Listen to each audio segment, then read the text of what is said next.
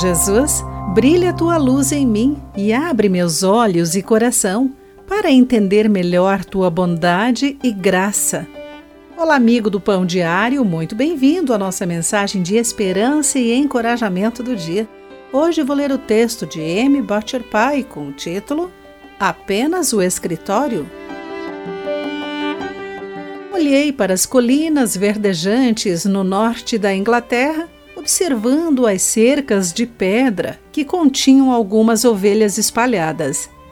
Inalei profundamente, absorvendo a visão das nuvens que se moviam no céu brilhante. Ao comentar sobre essa cena com a mulher que trabalhava nesse centro de retiros que eu visitava, ela disse: Nunca tinha percebido isso antes de nossos convidados nos chamarem a atenção. Vivemos aqui há anos e, quando éramos agricultores, aqui era apenas o escritório. Podemos facilmente perder a dádiva diante de nós, especialmente a beleza que faz parte do nosso cotidiano. Também podemos perder as belas maneiras em que Deus trabalha e nos envolve diariamente. Mas, como cristãos, podemos pedir ao Espírito de Deus que abra os nossos olhos espirituais para entendermos como ele está agindo, assim como o apóstolo Paulo escreveu em sua carta aos Efésios. Paulo orava para que Deus lhe desse sabedoria e entendimento para conhecê-lo melhor.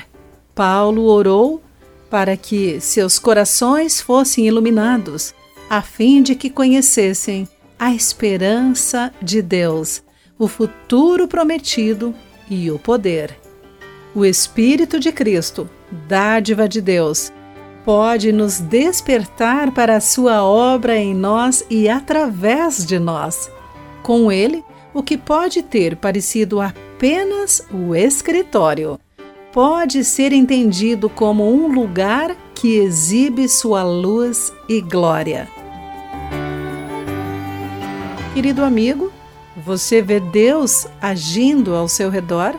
De que maneira ver o mundo através dos olhos espirituais o ajuda? Pense sobre isso. Eu sou Clarice Fogaça e essa foi a nossa meditação do dia.